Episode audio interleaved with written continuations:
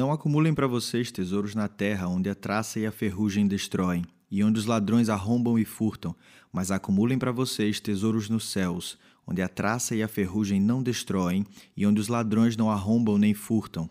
Pois onde estiver o seu tesouro, aí também estará o seu coração. Os olhos são a candeia do corpo. Se os seus olhos forem bons, todo o seu corpo será cheio de luz. Mas se os seus olhos forem maus, todo o seu corpo será cheio de trevas. Portanto, se a luz que está dentro de vocês são trevas, que tremendas trevas são. Ninguém pode servir a dois senhores, pois odiará um e amará o outro, ou se dedicará a um e desprezará o outro. Vocês não podem servir a Deus e ao dinheiro. Portanto, lhes digo: não se preocupem com a sua própria vida quanto ao que comer ou beber, nem com o seu próprio corpo quanto ao que vestir. Não é a vida mais importante que a comida e o corpo mais importante que a roupa?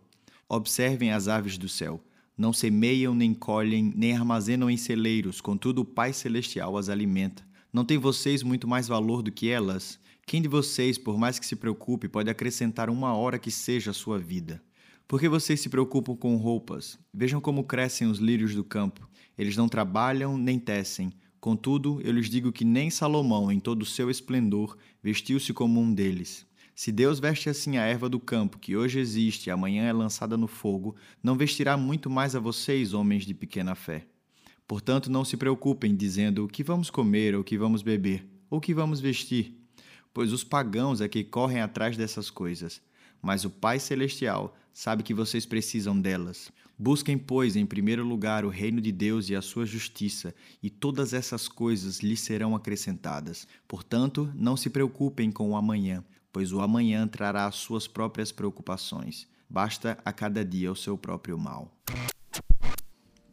Olá pessoal, essa aqui é a nossa aula do capítulo 9 do nosso módulo do Sermão do Monte. Nós nas últimas aulas vimos o capítulo 6, pelo menos a primeira metade do capítulo 6, e chegamos até o versículo 24, se eu não estou enganado. Né? A gente viu que Jesus ele começa a dar várias instruções aos seus discípulos. É, primeiro, no, no início do capítulo, ele começa a falar sobre a motivação, a motivação correta que o discípulo deve ter no exercício da sua espiritualidade. Né? Ele começa a falar, ele fala sobre três coisas. A gente viu ele fala sobre o dar esmolas, ele fala sobre a oração e ele fala também também sobre o jejum, de fato como a gente pode exercitar essas coisas. Né? E depois agora na segunda parte, Jesus ele passa a falar qual deve ser a nossa ambição, qual seria a ambição correta do discípulo de Jesus nesse mundo. Na primeira metade, a gente viu que Jesus descreve a nossa vida particular, o nosso lugar secreto, né? dando esmola, jejuando e orando. E nessa segunda parte, a gente vai ver de forma ó, Jesus nos aconselhando, Jesus nos instruindo, instruindo seus discípulos como eles podem tratar a sua vida pública, os seus negócios, de como o, o, discípulo de Jesus interage com esse mundo. Ele fala de questões de dinheiro, questões de tesouro, né? propriedades, de alimento, de comida, de bebida, de roupa, de ambições. Há um certo contraste aqui, Jesus. Ele na primeira metade do capítulo ele fala sobre a nossa vida secreta com Deus e na segunda parte do capítulo ele fala sobre a, a nossa vida pública, né? Há um contraste aqui na fala de Jesus. E nós falamos nas últimas aulas que isso pode gerar um, uma corrente de pensamento pensamento enganosa, que é o pensamento da vida secular e da vida religiosa. A gente falou nas últimas aulas que o cristão, o discípulo de Jesus, ele não tem duas vidas, ele tem uma vida só. A vida do cristão é uma vida inteiramente vivida na presença de Deus. Por isso, tudo aquilo que o cristão faz é religioso no sentido de que tudo aquilo que ele faz, ele faz na presença de Deus. Então, nós não temos uma vida secular. E uma coisa que não pode acontecer nesse contraste de Jesus primeiro falar da nossa vida em secreto e depois da nossa vida pública é a gente querer a partir disso gerar ou gerir duas vidas dentro de nós, uma vida na igreja e uma vida fora. É, a gente viu, a gente deixou bastante claro que a vida do cristão é uma vida só. O que ele fala é: nós não devemos viver preocupados com as nossas necessidades, né? Comer, beber, vestir. Basta que a gente confie no cuidado do nosso Pai e que a gente possa buscar o reino dele e a sua justiça em primeiro lugar, porque a gente sabe que o restante todo vai ser acrescentado.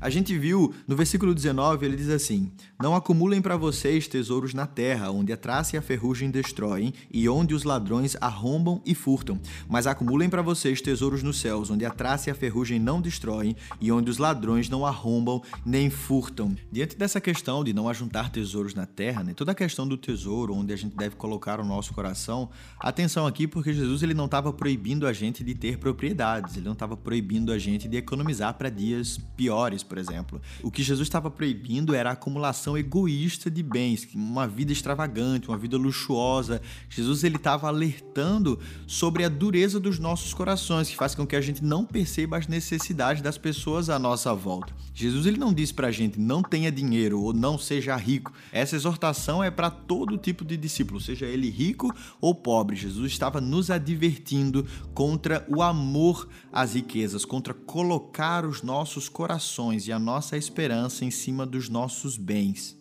Resumindo essa questão, acumular tesouro sobre a terra não significa ser previdente ou se preparar para o futuro, mas significa ser ganancioso. Era contra essa armadilha que Jesus estava nos advertindo. Uma outra coisa que a gente pode perceber na fala do Senhor é que Jesus ele não está confrontando as posses em si. Jesus ele está confrontando o que a gente pensa sobre essas posses. Não é errado almejar ou possuir bens nessa vida. O problema está onde a gente coloca esses bens. Qual é o lugar que eles têm em nossos corações? O problema está em entesourar esses bens. E essa é a conclusão do Senhor, pois onde estiver o seu tesouro, aí estará também o seu coração.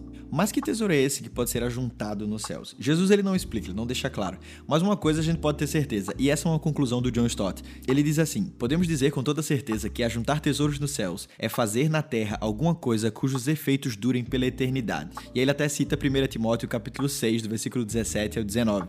Ordena aos que são ricos no presente mundo que não sejam arrogantes, nem ponham sua esperança na incerteza da riqueza, mas em Deus que de tudo nos provê ricamente para nossa satisfação salvação. Ordene-lhes que pratiquem o bem, sejam ricos em boas obras, generosos e prontos para repartir. Dessa forma, eles acumularão um tesouro para si mesmos, um firme fundamento para a era que há de vir, e assim alcançarão a verdadeira vida. Assim, ajuntamos tesouros nos céus todas as vezes que praticamos atos temporais com consequências eternas. E a gente citou alguns exemplos desses atos temporais que ecoam por toda a eternidade, né? Desenvolver um caráter semelhante de Cristo, se tornar semelhante a Cristo, uma vez que todos nós levaremos o nosso caráter caráter para toda a eternidade. Né? O aumento da fé, da esperança e do amor, pois todas elas, segundo Paulo na sua carta de 1 Coríntios, todas elas permanecem. Né? O crescimento no conhecimento de Cristo, nós começamos a conhecer Ele aqui nessa vida e continuaremos a conhecê-lo por toda a eternidade e também atuar ativamente no reino de Deus, dando testemunho, evangelizando as pessoas, pregando o evangelho, fazendo com que outras pessoas possam conhecer a Cristo através das nossas vidas também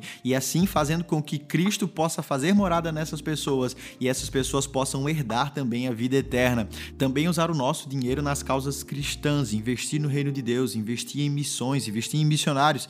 E John Stott fala que esse é o único investimento financeiro cujos dividendos são eternos. Todas essas atividades são atividades temporárias, mas com consequências eternas. Então, essas seriam, segundo Stott, alguns dos tesouros do céu. Nenhum ladrão pode roubá-lo e nenhuma praga vai destruir, pois não há traças, nem ratos, nem assaltantes no céu. Portanto, Portanto, o tesouro no céu é 100% seguro. Depois Jesus ele entra no ponto da visão, a candeia do corpo são os olhos, de modo que se os teus olhos forem bons, todo o teu corpo terá luz. Se, porém, os teus olhos forem maus, o teu corpo estará repleto de trevas. Se, portanto, a luz que há em ti forem trevas, que grandes trevas serão. O contraste agora é entre uma pessoa cega e uma pessoa que tem visão, entre as trevas e a luz. Na palavra de Deus há uma relação muito estreita entre o nosso coração e os nossos olhos, de modo que colocar o nosso coração em alguma coisa nas escrituras significa colocar os nossos olhos naquilo naquilo, fixar os nossos olhos naquilo. Por isso que Jesus ele passou da importância de se ter o coração no lugar certo para a importância de ter os olhos bons e sadios. Se os nossos olhos forem bons, todo o nosso corpo terá luz. A lógica aqui do pensamento de Cristo é que a pessoa que põe o seu coração nas riquezas é um cego, está em trevas, não consegue ver o abismo para onde está caminhando. Por outro lado, se a gente enxerga valor naquilo que realmente é precioso, então os nossos olhos são sadios e nós podemos caminhar na luz. É importante ressaltar que se nós tivermos uma visão correta da nossa vida, do reino de Deus e da vontade de Deus, consequentemente todos os nossos desejos e ambições estarão corretas também. A grande questão aqui vai ser para onde nós estamos olhando: para o mundo e para o que o mundo pode nos oferecer ou para o reino de Deus e o que Cristo nos oferece? O que é que a gente tem usado para avaliar a nossa vida e onde realmente está o nosso coração? Jesus segue dizendo: Ninguém pode servir a dois senhores, porque ou odiará a um e amará o outro, ou se dedicará a um e desprezará o outro. Não podeis servir a Deus e às riquezas. Jesus está aprofundando cada vez mais o contraste. Ele diz que é impossível servir a Deus e ao mesmo tempo dedicar a vida pelas riquezas desse mundo. Todo ser humano vive integralmente para um ou para outro. A gente tem que escolher entre o Criador ou qualquer coisa criada que a gente possa chamar de riqueza ou de dinheiro. Jesus ele usa o verbo com a finalidade de impressionar os discípulos a respeito do terrível controle que as ambições do mundo tendem a exercer sobre nós. A figura exposta por Jesus aqui não se refere a um empregado e um patrão, mas a um servo, um escravo e a um senhor. Hoje em dia é muito comum uma pessoa ter dois empregos, né? ou seja, ter dois patrões, mas nenhum escravo pode ser propriedade de dois senhores. Dedicar a nossa vida às riquezas é uma das formas mais sutis de idolatria, é uma das formas mais tentadoras que existe. É muito importante que a gente conheça Jesus de fato, que a gente conheça as Escrituras, porque o conhecimento de Cristo vai nos libertar desse tipo de escravidão. A questão da ansiedade e as preocupações dessa vida. Versículo 25. Portanto, eu lhes digo: Não se preocupem com a sua própria vida quanto ao que comer ou beber, nem com o seu próprio corpo quanto ao que vestir. Não é a vida mais importante que a comida e o corpo mais importante que a roupa? Do versículo 25 até o final do capítulo, no versículo 34, Jesus está tratando das, das preocupações da vida. E a maior parte desse trecho é negativa. Assim. Três vezes Jesus ele repete uma proibição para os discípulos, né? no versículo 25, no versículo 31 e no versículo 34. É sempre não se preocupem, não se preocupem, não se preocupem. Ou em outras traduções é não fiquem aflitos. Né? E a preocupação que Jesus nos proíbe é sobre três coisas. Spurgeon fala que essas coisas são a trindade dos cuidados do mundo.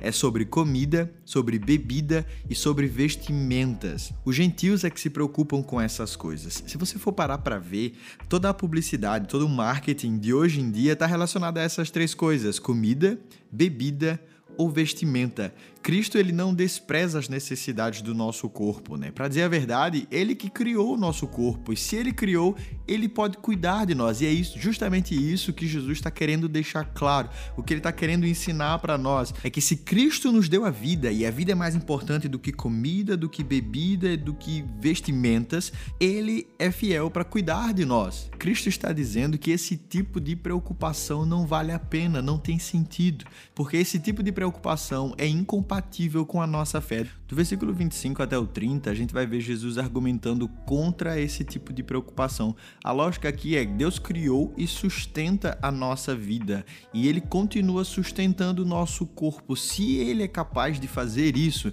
não seria ele capaz de prover alimento, be comida, bebida e, e roupas para nós? Jesus está expondo o quão insensato é ficar preocupado com essas coisas. Se Deus é responsável pela nossa vida e obviamente a nossa vida é mais importante do que os alimentos que a gente come, que a bebida que, que nos nutre. Da mesma forma, o nosso corpo, pelo qual Deus também é responsável, é mais importante do que a roupa que cobre ele. Então, se Deus já cuida do maior, que é a nossa vida e o nosso corpo, será que nós não podemos confiar nele para cuidar do menor, que seriam os nossos alimentos e a nossa roupa? Depois disso, Jesus agora vai se voltar para coisas menores, coisas abaixo. Ele vai usar aves, os pássaros como, como ilustração e ele vai usar também os lírios do campo para dizer basicamente a mesma coisa. Tá vendo as aves no céu? Elas não semeiam nem colhem. Tá vendo os lírios do campo? Eles não trabalham e nem tecem, mas o Pai vestiu a eles com mais pompa do que vestiu a Salomão. Então aqui o argumento de Jesus é para mostrar o quão insensato para nós, discípulos de Cristo, é estar preocupado com essas coisas coisas. Lutero escreve assim: Vejam, ele está fazendo das aves nossos professores e mestres. É uma grande e permanente vergonha para nós o fato de, no Evangelho, um frágil pardal se tornar teólogo e pregador para o mais sábio dentre os homens. Portanto, sempre que você ouvir a voz de um roxinol, está ouvindo um excelente pregador. A chave para nós não vivermos ansiosos quanto à nossa vida é sempre conhecer ao Senhor e saber quem nós somos aos seus olhos. Isso vai fazer com que a gente cresça em confiança, com que que a gente possa descansar na providência de Deus. E isso vai arrancar o medo dos nossos corações e fazer com que a gente possa se dedicar cada vez mais ao reino de Deus. Por isso precisamos fortalecer a nossa confiança no Senhor e conhecê-lo não somente como um Deus criador, mas também como um Deus sustentador de todas as coisas. Ele criou todas as coisas e permanece sustentando todas as coisas. Ele nos criou e sustenta a nossa vida. Jesus ele disse para os seus discípulos: "Vocês valem muito mais do que pássaros e do que plantas. Portanto, se Deus assim cuida daquilo que é menos importante, quanto mais cuidará dos seus filhos." A prova irrevogável do amor que a gente encontra, do amor de Deus o Pai, a gente encontra na cruz de Cristo. E Paulo ele fala isso em Romanos capítulo 8, versículo 32 até o versículo 39. Aquele que não poupou a seu próprio filho, mas o entregou por todos nós, como não nos dará juntamente com ele e de graça todas as coisas? Quem fará alguma acusação contra os escolhidos de Deus? É Deus quem os justifica. Quem os condenará? Foi Cristo Jesus que morreu e mais que ressuscitou e está à direita de Deus e também intercede por nós. Quem nos separará do amor de Cristo? Será tribulação, angústia, perseguição, fome, nudez, perigo ou espada? Como está escrito, por amor de ti, enfrentamos a morte todos os dias. Somos considerados como ovelhas destinadas ao matadouro. Mas em todas estas coisas somos mais que vencedores por meio daquele que nos amou, pois estou convencido de que nem morte, nem vida, nem anjos, nem demônios, nem o presente, nem o futuro, nem quaisquer poderes, nem altura, nem profundidade, nem qualquer outra coisa na criação será capaz de nos separar do amor de Deus que está em Cristo Jesus, o nosso Senhor.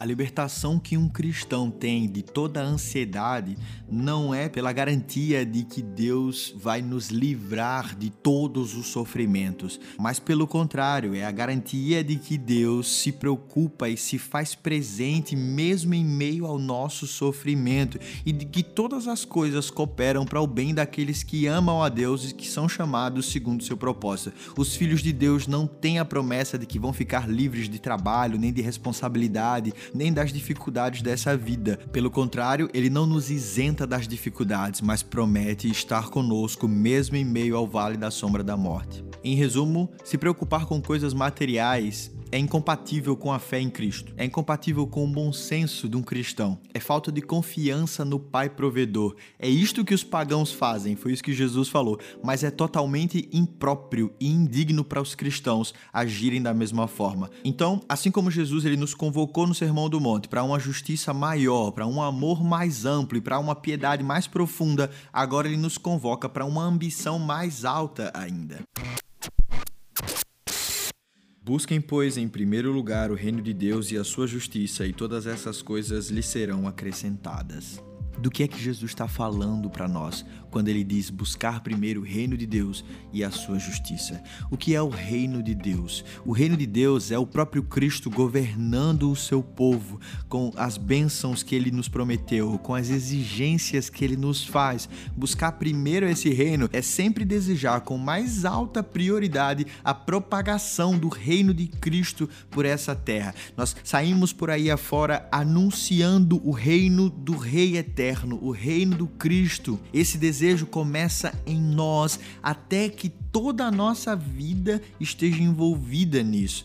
Buscar o reino é desejar que o evangelho se propague por todo o mundo, porque a glória de Deus e de Cristo estão em jogo quanto a isso. Deus é rei, ele inaugurou o seu reino de salvação através de Cristo e ele tem o direito de governar sobre todas as criaturas. A nossa ambição, nosso desejo tem que ser buscar sempre em primeiro lugar o reino de Deus e dar lugar em nosso coração para que o nome de Jesus receba de todos os homens a honra que ele tem direito. Buscar primeiro o reino inclui o desejo e a oração pela sua consumação no fim dos tempos, quando todos os inimigos do reino forem colocados sobre seus pés e o seu reino for incontestável. Buscar o reino de Deus é olhar para a eternidade, é fazer o que Paulo fala, não colocar os olhos naquilo que eu vejo, mas colocar os olhos naquilo que eu não vejo. Quando Paulo fala isso, ele não está falando de coisas invisíveis, de coisas que nós não podemos tocar, coisas etéreas. Não, Paulo ele está falando de coisas que eu não vejo ainda. Paulo está falando da expectativa do reino de Deus, da expectativa da manifestação do reino e do senhorio de Jesus Cristo sobre toda a terra, do reino de Deus fisicamente instalado aqui nessa terra e de Cristo governando todas as nações. É disso que Paulo está falando. Eu tiro os meus olhos daquilo que eu vejo, dessas coisas aqui, que são temporais, que são passageiras. Eu coloco os olhos naquilo que eu ainda não vejo, naquilo que para mim hoje é invisível, mas eu posso ver se realizando no amanhã, acontecendo no amanhã. É o reino de Deus que se estabelecerá sobre toda a terra. É nesse reino que eu coloco os meus olhos. É nisso que eu oriento a minha vida. É em cima disso aqui que eu tomo as minhas decisões, que eu crio os meus filhos, que eu cuido da minha casa, que eu cuido do meu trabalho, que eu ajo na minha comunidade, que eu sirvo ao Senhor na minha igreja. É em cima dessa expectativa da consumação do reino de Deus e da vinda de Cristo que eu vivo, que eu coloco a minha existência. E o que seria então buscar a justiça de Deus? Não ficou claro porque Jesus ele fez distinção aqui entre reino e justiça como ideias gêmeas, mas de objetivos separados, já que o reino de Deus é um reino justo. John Stott vai colocar dessa forma: o reino de Deus existe apenas onde Jesus Cristo é conscientemente reconhecido. Estar no seu reino é sinônimo de desfrutar da sua salvação. Apenas os que nasceram de novo viram e entraram no seu reino, e buscá-lo em primeiro lugar é propagar as boas novas da salvação em Cristo. Mas a justiça justiça de Deus é, pelo menos em argumento, um conceito mais amplo do que o reino de Deus. Inclui aquela justiça individual e social a qual se fez referência anteriormente no sermão. E Deus, sendo Ele mesmo um Deus justo, deseja a justiça em cada comunidade humana, não apenas em cada comunidade cristã. Os profetas hebreus condenaram a injustiça não só em Israel e em Judá, mas também entre todas as nações pagãs à volta. O profeta Amós, por exemplo, advertiu que o juízo de Deus cairia sobre a Síria, Filístia, Tiro, Edom, Amon e Moabe por causa da sua crueldade na guerra e outras atrocidades, como também cairia sobre o povo de Deus. Deus odeia a injustiça e ama a justiça em qualquer lugar. Por isso, um dos propósitos de Deus para o seu povo é que através dele a justiça se faça presente e agradável a todos os povos. E por causa disso, as pessoas vão ver e desejar a justiça e o reino de Deus. Então, buscar primeiro o reino de Deus e a sua justiça abrange não só as nossas responsabilidades com o reino, com o evangelho, mas também nossa responsabilidade social. A gente volta para a metáfora do sal e da luz. Nós somos o agente que impede o apodrecimento desse mundo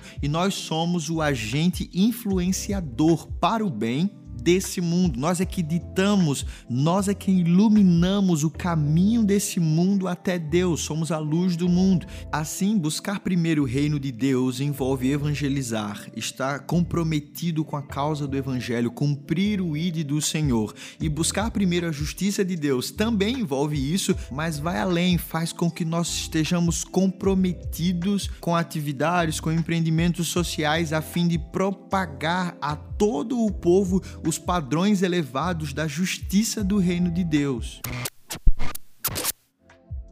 Para concluir, Jesus deixa claro que só existem dois tipos de ambições possíveis para todos os seres humanos: aquela que Jesus chamou de ambição verdadeira contra a ambição falsa, aquela que Jesus classificou como sendo a ambição cristã contra a ambição gentia, a ambição secular, aquela que se preocupa com as coisas espirituais contra aquela que se preocupa com as coisas materiais, aquela dos tesouros do céu contra aquela dos tesouros da terra, aquela do reino, de buscar primeiro o reino de Deus e a sua justiça, contra aquelas que buscam comida, bebida e roupa. E da mesma forma que existe somente dois tipos de piedade, a piedade onde o homem é o centro dela e a piedade onde Deus é o centro dela, também existem apenas dois tipos de ambição. Podemos ser ambiciosos para nós mesmos ou ambiciosos para Deus. Não existe uma terceira alternativa. Essa foi a nossa aula sobre a segunda parte do capítulo 6 de Mateus. Eu fico por aqui e até a próxima. Deus abençoe.